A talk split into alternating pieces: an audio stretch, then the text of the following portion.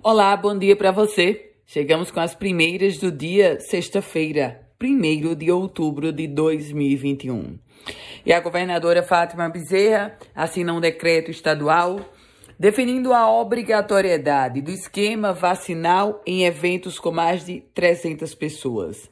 Esse decreto está sendo publicado hoje e define que é obrigatório o esquema vacinal de acordo com o calendário de imunização do Plano Nacional. O objetivo, claro, estimular a adesão das pessoas à imunização contra a Covid-19. O deputado estadual Nelter Queiroz, parlamentar do MDB, confirmou a apresentação de um projeto de lei prevendo a redução do ICMS sobre o preço do combustível.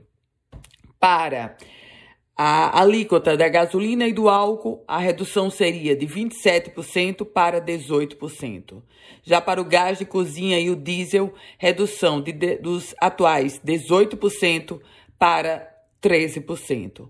O deputado Nelter vai pedir, inclusive, dispensa de tramitação para essa matéria. Falando sobre economia, porque o comércio do Rio Grande do Norte espera abrir 8.500 vagas temporárias nesse final de ano.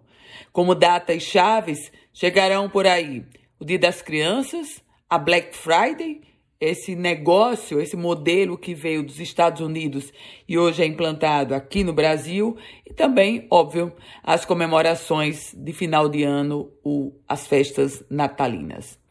Política, CPI da Covid-19 pegando fogo.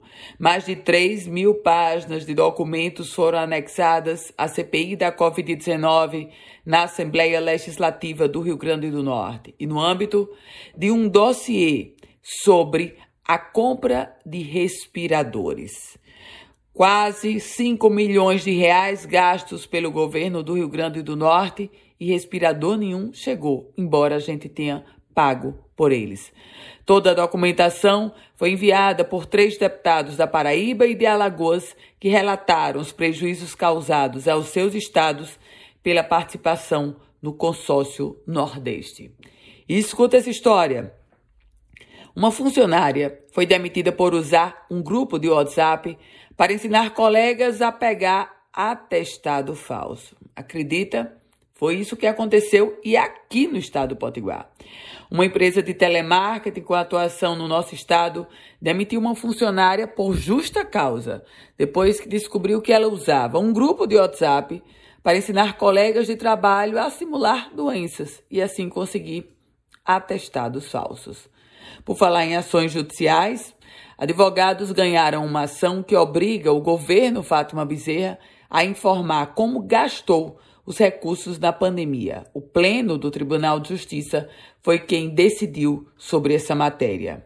E se é para falar sobre a justiça, o ex-prefeito de Parnamirim, Maurício Marques, perde mais uma, ou melhor, é mais uma vez condenado. Dessa vez porque contratou, quando estava como prefeito municipal, contratou profissionais da saúde sem nenhuma sem nenhum ofício, sem nenhum papel, sem nenhum documento formal. E aí, o prefeito condenado por improbidade, AD, o ex-prefeito de Parnamirim, Maurício Marques, condenado por improbidade administrativa. Com as primeiras do dia, Ana Ruth Dantas. Quer receber esse boletim diariamente? Manda uma mensagem para o meu WhatsApp no 98716 8787. Quer compartilhar? Fique à vontade. A você, um ótimo dia, bom final de semana.